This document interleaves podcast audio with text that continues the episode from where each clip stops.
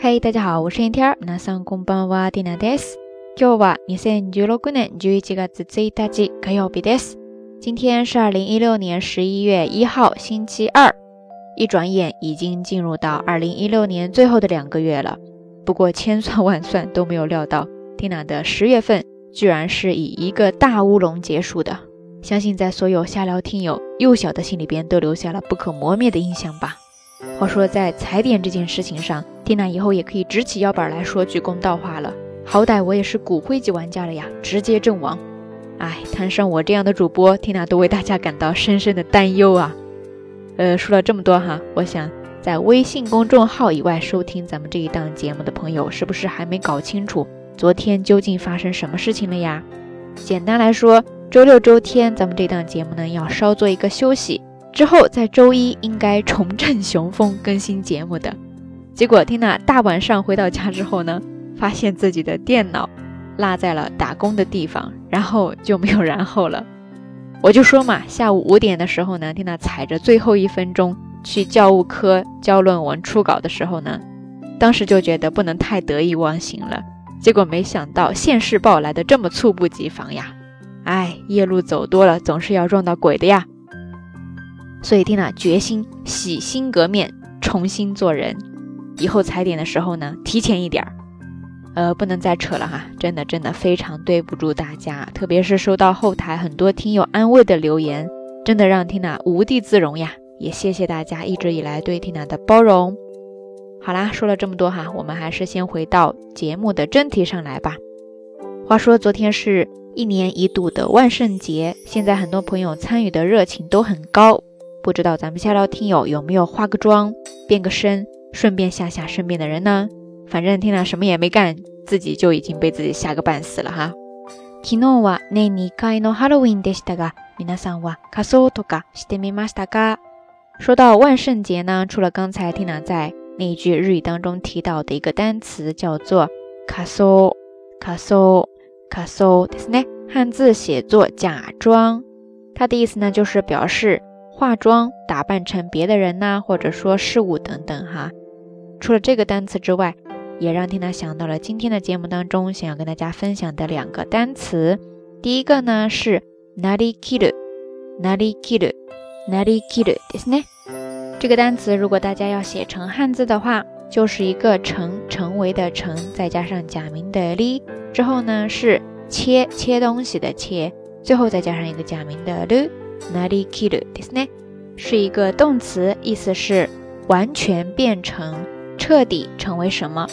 我记得在之前的节目当中有跟大家讲过，kill 这个动词呢，它要是做结尾词的时候，就可以跟之前的动词的 musty 合起来，表示完全做什么，或者说做得非常的彻底这样一件事情。所以在这儿的 nari kill 它其实就是 nari 加上 kill 这两个动词复合而来的 nari kill，在这就是表示完全的成为什么，彻底的成为什么。万圣节的时候呢，大家可能就是完全的成为另外一个角色哈，去享受其中的那种乐趣。Nari kiri ですね。要是变为名词形式的话，就是 Nari kiri，Nari kiri，Nari kiri ですね。接下来我们还是用它来造一个例句，比方说役になりきる，役になりきる， 役になりきるですね。役汉字呢是写作役。服兵役的役哈，这个役在日语当中呢是表示角色。那在这儿，yaguni nari kiru，其实就是说演员完全的进入到角色。OK，以上呢是 nari kiru 这个动词。然后第二个想要跟大家介绍的呢叫做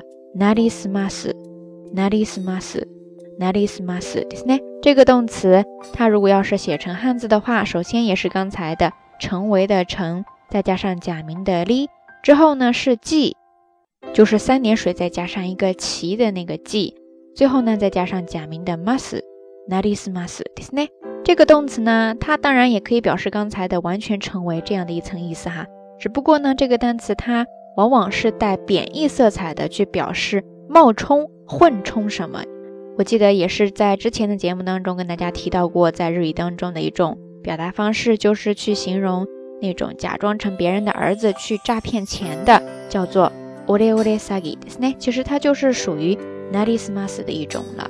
呃，所以なりすます变为名词形式なりすまし，你就可以说なりすまし詐欺，なりすまし詐欺，なりすまし詐欺，ですね。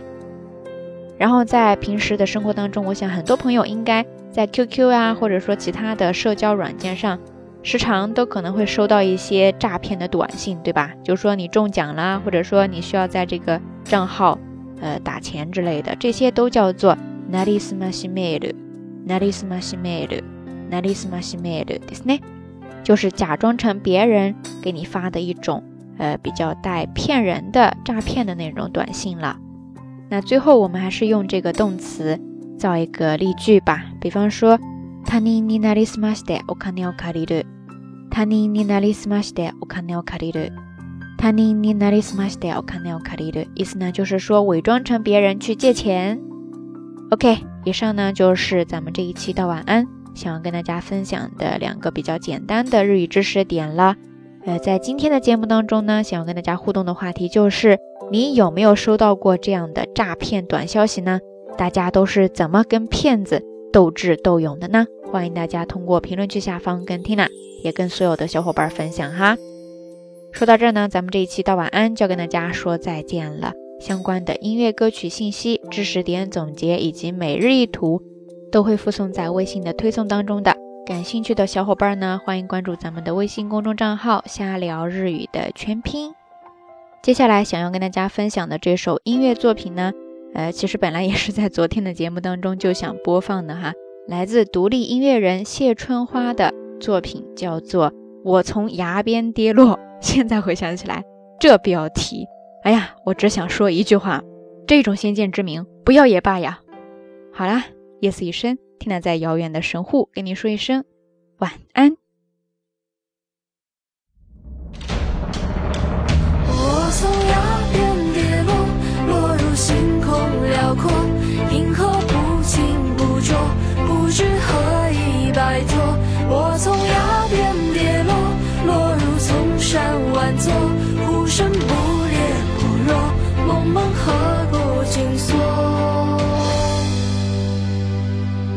谁引我入明火？谁推我入狂落？谁割去我耳朵？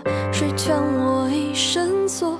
谁耻笑我执着？谁把岁月蹉跎？谁碾碎了泡沫？谁心已沉默？撕破我从崖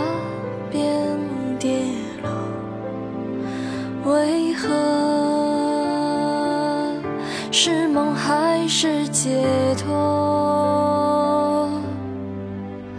我从崖边跌落，落入星空辽阔，银河不清不浊，不知何以摆脱。我从崖边跌落，落入丛山万座，呼声不烈不弱，梦门刻骨紧锁。